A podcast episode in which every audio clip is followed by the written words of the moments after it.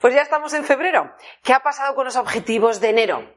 ¿Sigues en ellos? Este es el momento de revisar, de pararnos a mirar. Revisar es la clave para conseguir avanzar hacia nuestros objetivos, conseguirlos o para integrarlos en el resto del año.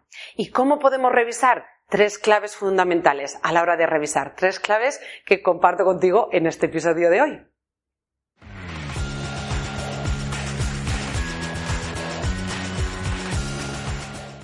A la hora de avanzar hacia lo que queremos, tanto si es un hábito que queremos eh, introducir en nuestro día a día. Por cierto, los hábitos, si alguna vez me has oído hablar de ellos, el hábito, elígelo si quieres que esté contigo para el resto del año. Si no, para que esté para un mes, la verdad es que no es un hábito que tú deseas o que quieres en tu vida. Así que tanto si es un hábito como si es un objetivo concreto de un viaje, un curso, un proyecto concreto que tiene una duración de tres meses, de medio año, lo que sea, una de las cosas que necesitamos hacer es revisar el progreso. Porque no pasa nada si no empezamos con mucha emoción y bueno, vamos avanzando, pero si luego pasa algo en nuestra vida, que normalmente eso es lo que pasa, nosotros nos ponemos con mucha ilusión y luego aparece algo que necesita de nuestra atención, tenemos que sacar el, el objetivo, el hábito, lo que sea, y ahí se va quedando. Pero se va quedando porque no nos paramos a revisar. Ahora bien, tanto el, el revisar Puede ser semanalmente, puede ser mensualmente, mínimo, yo diría que revisar mensualmente. Necesitamos hacerlo de una cierta forma. Porque una de las cosas que hacemos al revisar es, bueno, voy a ver qué he hecho. Oh, fíjate, ¿ves?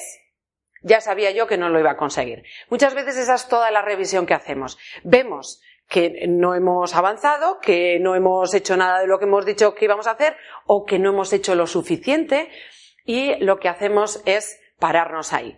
El peligro de esto no solo es que nos paramos, sino que soltamos algo que en un momento lo hemos visto importante para nosotros y que muy probablemente lo sea, pero soltamos también incluso el para qué de por qué lo hemos elegido, de la importancia que le hemos dado y, incluso aún peor, creo que soy incapaz. Empiezo a alimentar la creencia, empiezo o continúo alimentando la creencia de que no soy lo suficientemente capaz, de que no tengo la disciplina, de que no tengo la constancia, la perseverancia, lo que sea.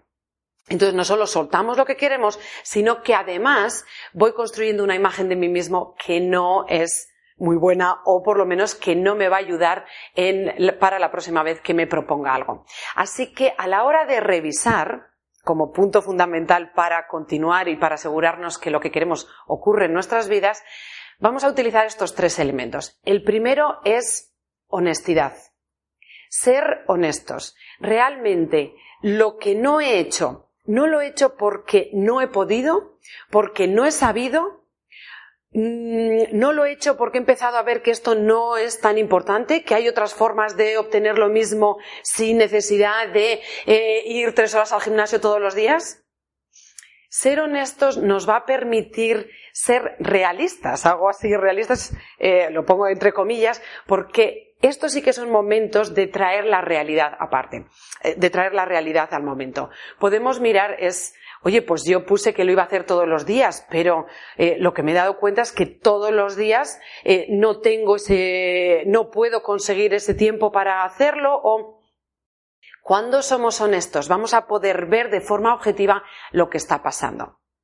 Es decir, no desde la crítica, no desde el ya sabía yo que no lo ibas a hacer, esto es imposible, podías haberlo hecho y no lo has hecho. Entonces nos volvemos un poco más neutrales. Esa honestidad unida al segundo elemento, la benevolencia ser buenos con nosotros mismos, amables con nosotros mismos. Si es algo que es nuevo en nuestra vida o aunque lo hayamos intentado otras veces, si lo volvemos a intentar, necesitamos darnos a nosotros también un poco de tregua. Es, oye, has hecho lo mejor que has podido y aún así no lo has conseguido. Honestidad, benevolencia. No pasa nada. Pasa al siguiente elemento que es la actitud de aprendizaje si realmente tú has hecho todo lo que has podido y aún así no lo has conseguido, ¿qué es lo que puedes aprender de ello para continuar, pero haciendo algo diferente. No es, bueno, no me ha servido, todos los días me puse un, un, objetivo que era muy grande, que no podía conseguir. Vale, no lo dejes. ¿Qué vas a hacer? ¿Vas a bajar el ritmo? ¿Qué es lo que vas a hacer diferente para continuar? Y ahí es donde está la capacidad de aprendizaje. Resumiendo, a la hora de revisar como clave para asegurarnos de que seguimos adelante con lo que queremos es la honestidad, ser honestos desde la objetividad, desde la neutralidad. Ponerle también la benevolencia para ayudarnos a aquello que si realmente hemos visto es, mira, aquí si soy honesta podía haber hecho un poquitín más. Desde la benevolencia vamos a ser capaces de introducir la capacidad de aprendizaje y pararnos a hacer la pregunta siguiente. Es qué puedo hacer diferente la próxima vez. ¿Dónde he visto que el obstáculo quizás sea un obstáculo conocido o quizás sea un obstáculo que no conocías? Es que claro, ahí, bueno, pues estaba ya viendo la televisión y ya, pues como seguía otro capítulo y otro capítulo, ¿Qué es lo que puedo hacer la próxima vez? Justo al acabar el capítulo, apagar la televisión o ni siquiera encender la televisión para no dejarme llevar por esa inercia. ¿Qué es lo que puedo hacer? Recuerda, si tienes eh, propósitos o si tienes objetivos que son importantes para ti, no sueltes el beneficio que te, que te van a dar el introducir esos objetivos o esos hábitos en tu vida. Manténles ahí, revísalo con honestidad, con benevolencia y sobre todo con una actitud de aprendizaje. Recuerda que eres luz, así que sal ahí fuera y brilla. Y si algo en este vídeo te ha parecido útil, ya has dicho, oye, si yo pongo esto en práctica, algo va a cambiar en mi vida, me voy a sentir más confiada, me voy a sentir más alegre, voy a tener relaciones más armónicas, va a haber más armonía con las personas que quiero o con las personas con las que trabajo.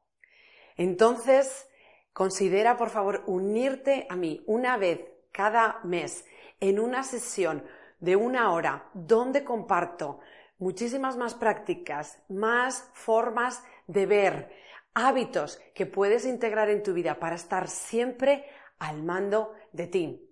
Este curso se llama Poder Personal, es un curso online. Si no puedes estar el día en que es en directo, siempre puedes ver la grabación. Vas a poder hacer preguntas tanto en directo si estás en directo como en diferido en una, en una sección que va a haber para preguntas y que está siempre para ti. Vas a poder verlo una y otra vez, una y otra vez, porque en la librería que creamos y donde tú te unes es una librería exclusiva para ti. Así que si quieres más de esto, una vez al mes, poder personal online.